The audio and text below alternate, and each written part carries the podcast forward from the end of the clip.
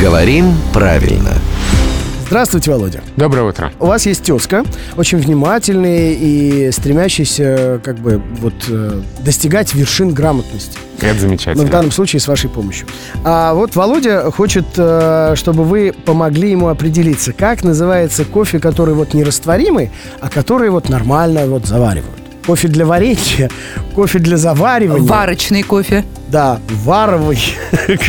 Как, в общем, одним словом, если можно, конечно, его обозначить. Ну, его как только не называют, ну, можно сказать, натуральный кофе, кофе в зернах и так далее. Но вот есть хорошее слово «заварной». Мгм. Заварной, требующий для своего изготовления предварительного заваривания заварки. И слово «заварной» тоже здесь можно использовать. Наверное, оно подходит под эти критерии. Как одним словом это назвать? Ну, видимо, да. Вот, Видимо, поэтому заварной. можно посоветовать, да, заварной кофе. Кофе заварной, но не растворимый.